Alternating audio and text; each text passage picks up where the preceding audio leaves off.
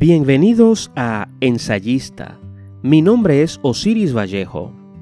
En este episodio, tomamos como base la ortografía española publicada por la Real Academia en el 2010 y aludimos a conceptos que son objeto de debate entre los estudiosos del tema, tales como la normalización lingüística, la idea de panhispanismo y el presente y el futuro del idioma.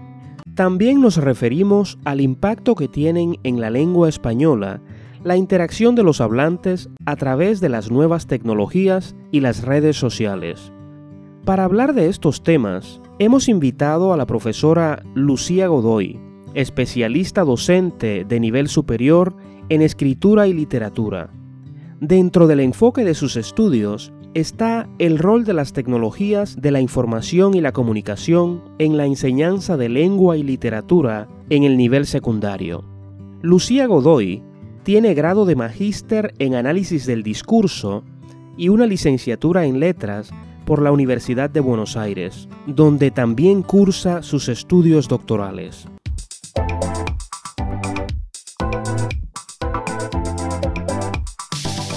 Lucía Godoy, Bienvenida ensayista. Hola Osiris, muchas gracias por invitarme. La verdad que estoy muy entusiasmada de participar en este podcast. Qué bueno. Agradecemos tu presencia en el programa para hablar del presente y el futuro del idioma español. Pues hemos tenido contacto con algunos de tus escritos y nos parecen eh, muy interesantes, así que es un gusto tenerte. Bueno, muchas gracias. Qué suerte que les hayan resultado interesantes y que, que hayan podido acceder a ellos. Creo que eso es un, un poco una de las eh, potencialidades de, Internet y de las tecnologías digitales, que uno puede estar en contacto con trabajos que por ahí eh, no son el mainstream de, la academia, que por ahí siempre está centrada en, ciertas universidades, en cambio uno puede acceder a, textos de todo el mundo, ¿no? Claro, claro, así es. Y, y, precisamente uno de los textos tuyos que leímos fue Ortografía Panhispánica, Análisis Glotopolítico de la Ortografía de la Lengua Española 2010. Eh, con respecto a ese texto, te planteo la siguiente pregunta. Eh, ¿Ves la ortografía del 2010 como una imposición o crees que se ajusta a las demandas lingüísticas de los países hispanohablantes? Y bueno, viste que siempre esa es como un poco la doble jugada de, la Real Academia Española, que por un lado señala que, siempre se está adaptando a, lo que los, países hispanohablantes y, los hablantes en general desean, pero a la vez tiene esa lógica propia por, bueno, por su, su, propia institucionalidad de querer un poco regular la lengua y, regular cuáles son los usos apropiados y, no apropiados. Pienso un poco que, ese texto, bueno, es un, es un, texto que yo publiqué creo que en el año 2015 y, bueno, un poco quedó ahora antiguo porque en ese momento discutíamos la, la ortografía y ahora en este momento estamos discutiendo todo lo que pasa con, con el lenguaje inclusivo. Por lo menos acá en la Argentina está muy como muy en boga esa discusión. Si tenemos que hablar con él, si, si no, si está aceptado, si el lenguaje es sexista o no. Claro. Y eh, precisamente con relación al aspecto glotopolítico, eh, hablas, por ejemplo, de una mirada centralista de parte de España, ¿no? que es una de las cosas que dices en, uno de los párrafos. Entonces, eh, ¿te parece que es así, que España adopta una posición centralista en las políticas lingüísticas? Y eh, desde el punto de vista en, el cual, si bien desde hace unas décadas ya eh, lo que se promulga es como la unidad panhispánica y que todas, eh, no es la academia española la que regula, sino la Asociación de Academias Españolas, eso está como un poco siempre en discusión, porque si bien se dice que, la discusión es grupal y que se tiene en cuenta la mirada latinoamericana, en realidad lo que suele suceder es que prima la mirada eh, española y que las academias americanas no tienen tanta autonomía respecto de, español, como que no estarían participando en un par de, igualdad, en pos de la igualdad, sino como que habría distintos niveles o, diferentes eh, poderes, una distribución no equitativa del poder. Sí, y, precisamente en ese sentido, uno de los parrafitos de tu texto dice lo siguiente, con tu anuencia voy a, leerlo, dice, eh, posee una mirada etnocentrista en su contenido y sostiene prácticas culturales que favorecen la exclusión social y el mantenimiento del status quo. Entonces, eh, con relación precisamente a ese último aspecto, la exclusión social, eh, ¿cómo, fomenta la exclusión social la normativa ortográfica? Sí, ese, ese, párrafo creo que venía a cuenta de, lo que había pasado con la regulación de los dígrafos como la CH, ¿no? que, es un... el dígrafo hace la, representación gráfica de, un fonema que está como muy imbrincado con, lo que son las lenguas americanas y, bueno, y toda la, lexicografía de América. Y, me parece que es interesante para discutir eso en cuanto a qué rol tiene la, Real Academia Española en aceptar ciertas variedades y en eh, estigmatizar o participar en la estigmatización de otras variedades vernáculas. En tanto, si uno piensa que el lenguaje, la lengua es eh, un medio de participación social y que está distribuida inequitativamente, en tanto, bueno, cada, persona y cada grupo social tiene una variedad propia, el hecho de que haya variedades más valoradas por parte de las instituciones académicas genera esa reproducción del status quo. Y eh, con, relación al concepto mismo de panhispanismo, eh, te, parece justo? ¿Te parece eh, una meta deseable? ¿Qué piensas con relación al, concepto? En realidad, con relación al concepto, me parece que, digamos, tiene como buenas intenciones en ese sentido de, reflejar la mirada americana, pero a la vez uno lo que podría discutir tiene que ver con si es necesario regular la lengua. Me parece que es una discusión paralela que se le puede plantear más que eh, si, se la regula desde España, si se la regula desde América, o si se la regula mancomunadamente, una discusión paralela que uno podría dar y que me parece que es la que se está dando en estos días, tiene que ver con, ¿es necesario que alguien regule la, lengua independientemente desde dónde o desde qué centro de poder se haga eso? Y, bueno, me, parece que ahí los hablantes cada vez más están eh, opinando y diciendo que, que no y que existen esas resistencias. Sí, y, a ti personalmente, ¿qué te parece? ¿Te parece que la normalización ortográfica es necesaria? Depende, eh, como la normalización ortográfica se, plantea como un proyecto desde la academia para la, mantener la, unidad de, la lengua a pesar de las variedades, ¿no? Como la ortografía, al ser un código que no puede dar cuenta de las pronunciaciones, por ejemplo, de los acentos, de las tonadas regionales, se presenta como un código único para, todo el territorio hispanohablante. En ese sentido, me parece que es, bien interesante su riqueza. Lo que me parece es que no muchas veces, o desde, no sé si, me parece que en el ámbito académico esas discusiones están superadas, pero sí muchas veces en, en, el sentido común o en los medios de comunicación lo que sucede es que se pegotean o no se pueden separar lo que es el ámbito de la oralidad y el ámbito de la escritura.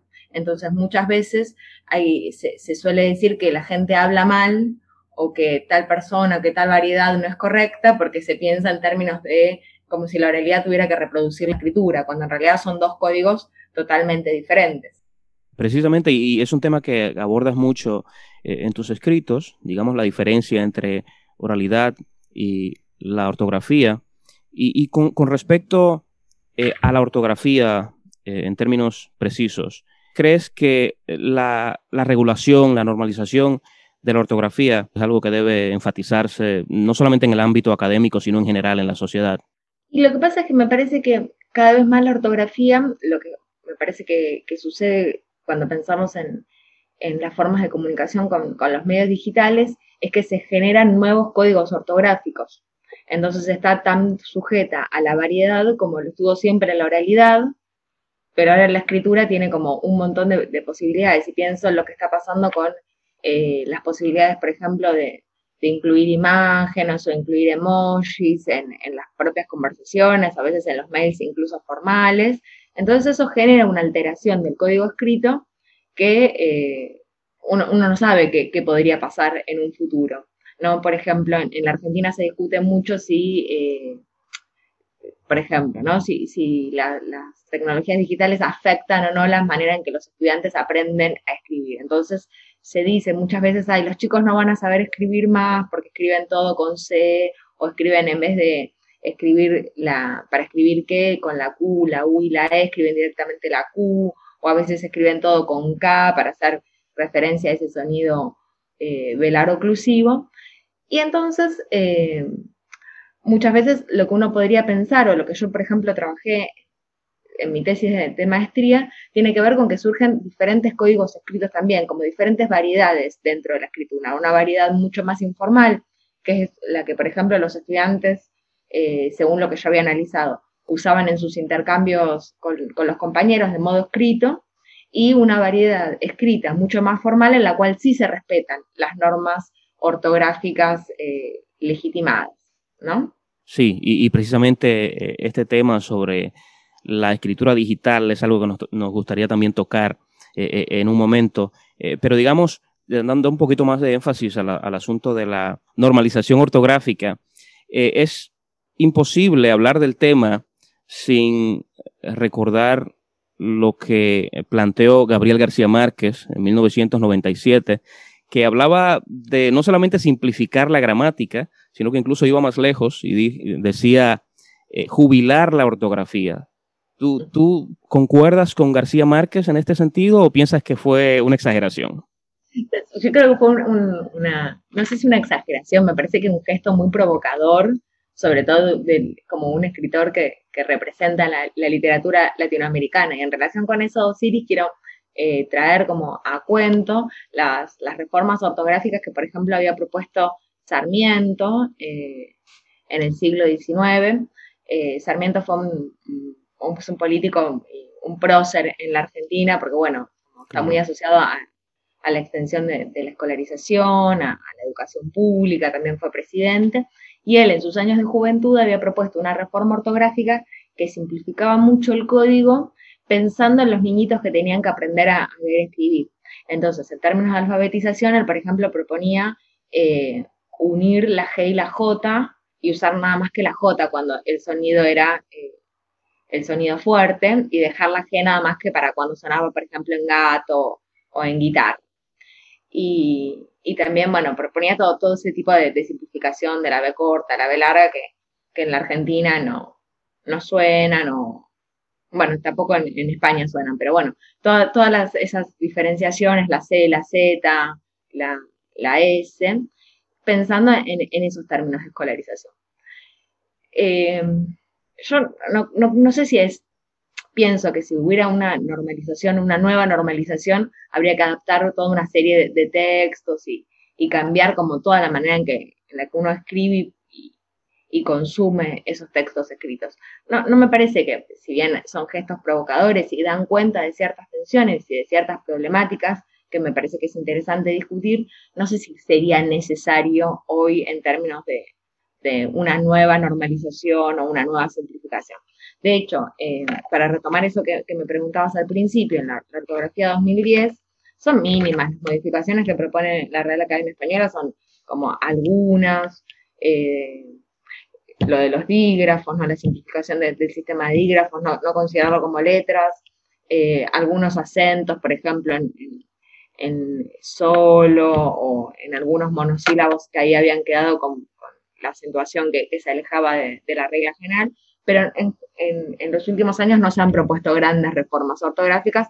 No me parece que tampoco se, se esté planteando como una necesidad por parte de, de, los hablantes. Sí me parece que la necesidad que, o las discusiones que se están planteando son las que tienen que ver con el poder de, de estas instituciones para regular la escritura, más que en la escritura de por sí.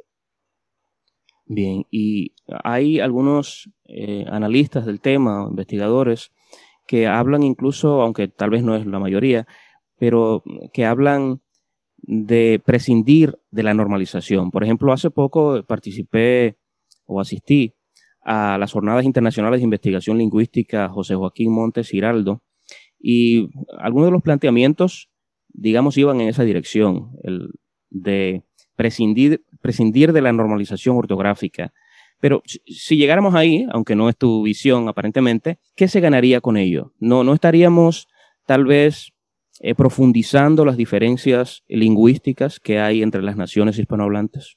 Y yo creo que, eh, esa visión me parece que es interesante, Filipe, porque efectivamente, como yo le digo en uno de los textos, el, código eh, escrito, la, ortografía, es como un poco lo, lo que sostiene la, la diferencia, un poco hace carne ese lema de la RAE que es unidad en la diversidad, se hace carne justamente en, esa ortografía. Eh, en ese sentido, me parece que, lo, importante, como te decía antes, es pensar cuál es el rol de los hablantes, que, son los que, digamos, hacen la lengua, eh, la transforman, la escriben. Y, y, en ese sentido, si bien son eh, estos ejemplos que vos traías a cuento o, lo que decía García Márquez, me parece que no hay una, o no se está planteando eh, como algo deseable una nueva normalización o dejar de lado una normalización ortográfica. Por lo menos eh, en términos de, me imagino lo, que está en este periodo de pandemia, que, que nos comunicamos mucho a través de la escritura, qué pasaría si, si nos pudiéramos, no nos pudiéramos entender más. En ese sentido, me parece que el rumbo a seguir es el rumbo de los hablantes, más que eh, el rumbo de, los algunos académicos y, sus opiniones. definitivamente un tema que da para mucho y eh, algo relacionado con eso, pero que ya digamos eh, entra en hasta cierto punto otro campo y toca lo que mencionaste hace un momento sobre la escritura digital. vemos que has publicado mucho sobre este tema y te pregunto, ¿cuáles son, a tu juicio, las ventajas y desventajas que presentan las nuevas tecnologías en lo que concierne a la escritura?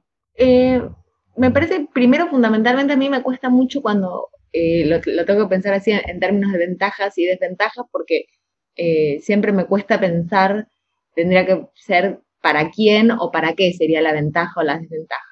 ¿no?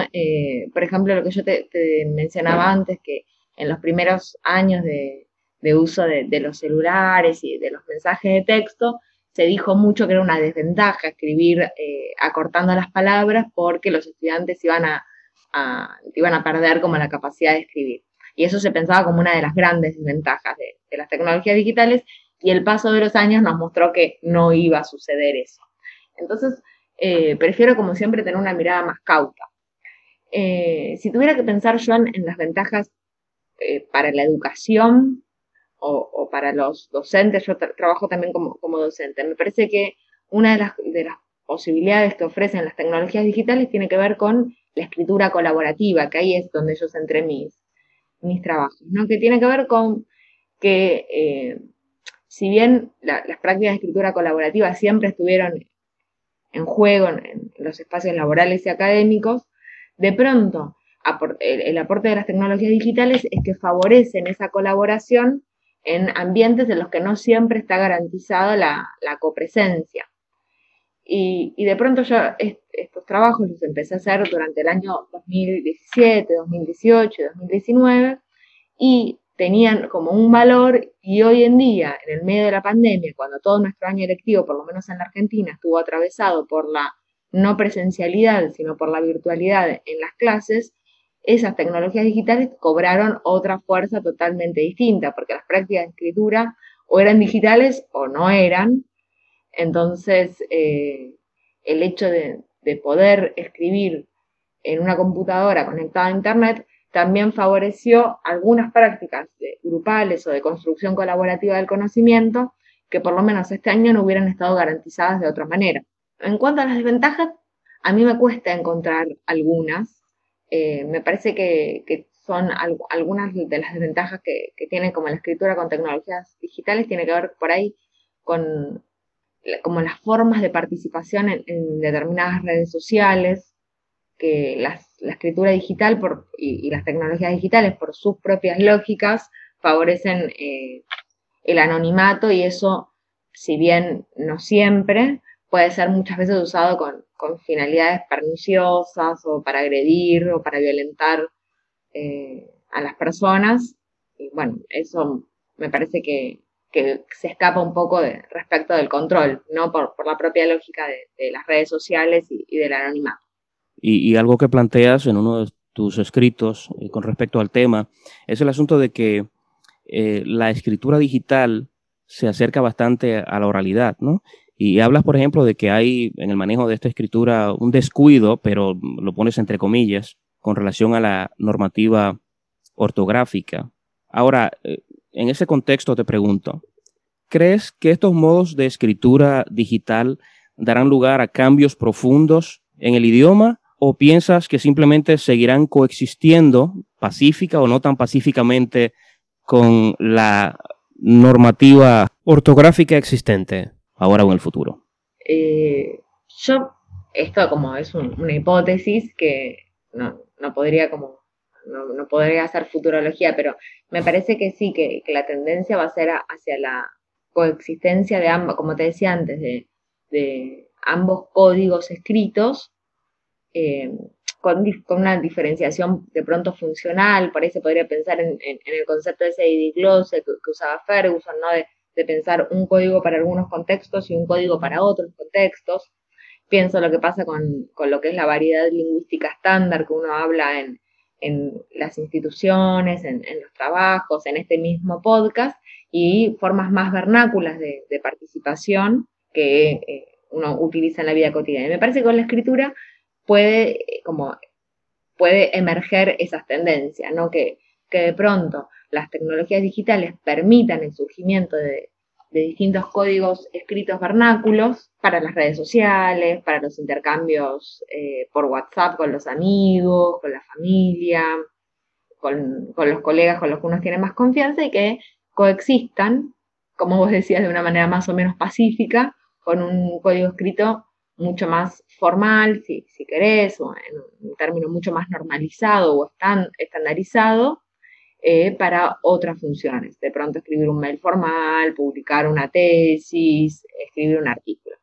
Eh, me hizo gracia eso que, mencionabas, porque es verdad que yo lo puse entre comillas, porque quería justamente dar cuenta de que los estudiantes no es que, por lo menos los que yo, los, trabajos que yo analicé en, en, mi tesis de maestría, no es que los estudiantes no conocían los, las normas ortográficas sino que en sus intercambios vernáculos, vamos a decirle, sus intercambios cotidianos escritos, no le prestaban atención, no, no las respetaban. Porque después cuando tenían que, los mismos, las mismas personas, cuando tenían que escribir un texto académico, eh, puntualmente en un trabajo práctico, sí adecuaban la escritura a esas normas eh, estandarizadas. ¿No? Porque, bueno, era un material que iba a ser evaluado, entonces como querían tener una buena nota, sí se fijaban a dónde van las tildes, abrir y cerrar los signos de pregunta, pero en sus intercambios coloquiales, escritos, buscaban como otra forma de, comunicarse. En ese sentido, bueno, yo trabajé sobre Google Drive, que, es una plataforma que, no, es que brinda tantas herramientas para, para los intercambios, pero si uno hiciera el mismo trabajo contraponiendo la escritura de, digital, ¿no? De, un trabajo práctico junto con una forma en WhatsApp, encontraríamos muchísima más variedad. En tanto, WhatsApp te permite mandar eh, audios, o sea, no solo simplificar el código escrito, sino incluir toda una serie de, herramientas multimodales, mandar audio, mandar stickers, mandar memes, mandar videos, mandar emojis. En ese sentido, me parece que, que esa es una de las, de las potencialidades de, de las tecnologías digitales para la escritura, que permiten ampliar el código y permiten el surgimiento de, diferentes códigos. Sí, ahora hay una percepción eh, social, eh, no necesariamente eh, percepción de los académicos o las personas especializadas, pero hay la percepción de que se escribe menos, de que se lee menos, precisamente como resultado de las nuevas tecnologías aunque no necesariamente es cierto, porque precisamente entrevistábamos recientemente a Ilya Perdigo Kerrigan, eh, de editorial Al Revés, y él decía que no, que era todo lo contrario, se leía mucho más, aunque tal vez eh, por medios distintos. Entonces, eh, en general, ¿tú crees con relación a la escritura, a la lectura, que hay razones para ser optimistas en este sentido? Sí, sí, totalmente. Sí, yo había escuchado el podcast ese y, y me pareció muy interesante porque, bueno, también porque es lo que uno le, pone datos a una percepción que uno tiene en las aulas, ¿no? Que, los estudiantes y en general eh, en las comunidades se lee un montón, aunque no se lea de la misma manera. De pronto, en cuento como eh, de, lo que uno conoce, que es acá en la Argentina, es verdad que hace 50 o 60 años eh, las personas iban más a la biblioteca popular o a la biblioteca de su barrio a retirar materiales, los llevaban a su casa y leían, y que por ahí esa práctica puntualmente está un poco en, desuso, pero sí uno registra que, se consumen mucho, muchos textos en, formatos digitales, eh, no solamente los que se compran, pienso en, términos editoriales, sino que hay como muchas prácticas de piratería en, todos los sitios de Internet. Eso habla de que hay una demanda entonces de esos textos. Eh, y, como te decía, también el hecho de que haya redes sociales que favorezcan eh, que los usuarios compartan libros, eh, surgen como ciertas comunidades de, lectores de, determinados géneros, o de, producciones también como los fanfiction, ¿no? Que, surgen estos sitios como Wattpad, que, los, las personas escriben sus, versiones o sus continuaciones de, éxitos que les han gustado. Me parece que un poco también las tecnologías digitales vienen, no sé si a, cuestionar eh, una lógica de, publicación, pero sí a mostrar que otras formas de, distribución de, los textos son posibles. Eh, y que no, hay una sola manera de, evaluar que, cuál es la calidad literaria de un escrito, que sería como una editorial eh, de pronto grande, sino que bueno, hay, diferentes maneras de, leer y de publicar en, Internet. En ese sentido, sí, me parece como que soy optimista. Espero. Así es, así es. Bueno, y, ya acercándonos al final de la entrevista, ¿hay algo que no te hayamos preguntado que tú consideres eh, esencial o relevante con relación al idioma o a tu trabajo?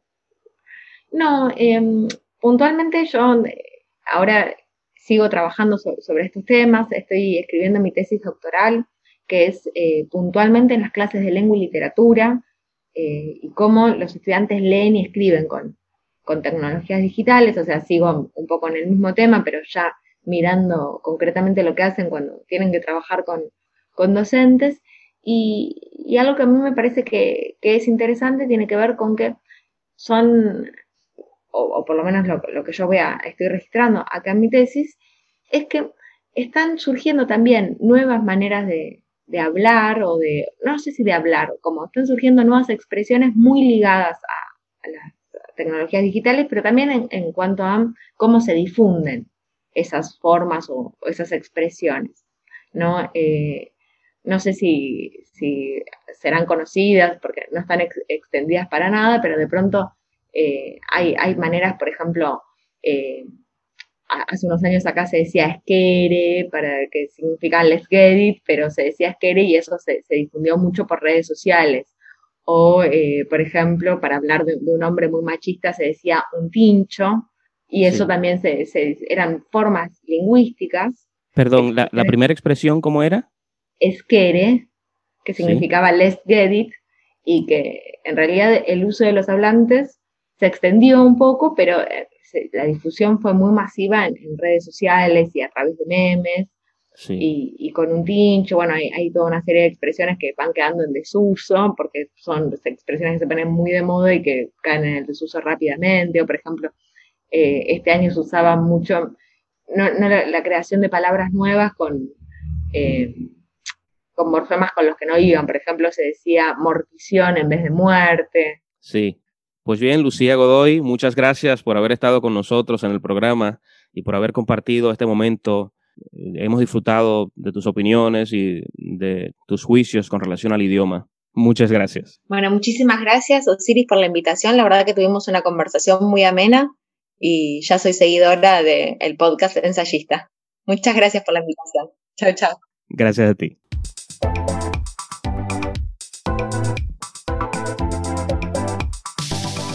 Hemos llegado al final del programa de hoy. Gracias por escucharnos. Recuerden que Ensayista se publica cada lunes y que está en todas las plataformas digitales que incluyen Spotify, Apple Podcasts o iTunes, iHeartRadio, entre muchas otras. No olviden suscribirse y compartir el programa con sus amigos. Para comunicarse con nosotros por correo electrónico y mensaje de voz, pueden visitar el portal ensayista.com. Si desean que tratemos un tema determinado o quieren sugerir la entrevista de alguien ligado al mundo de la cultura, la literatura o las artes en general, no duden en enviarnos un mensaje. Hasta la próxima.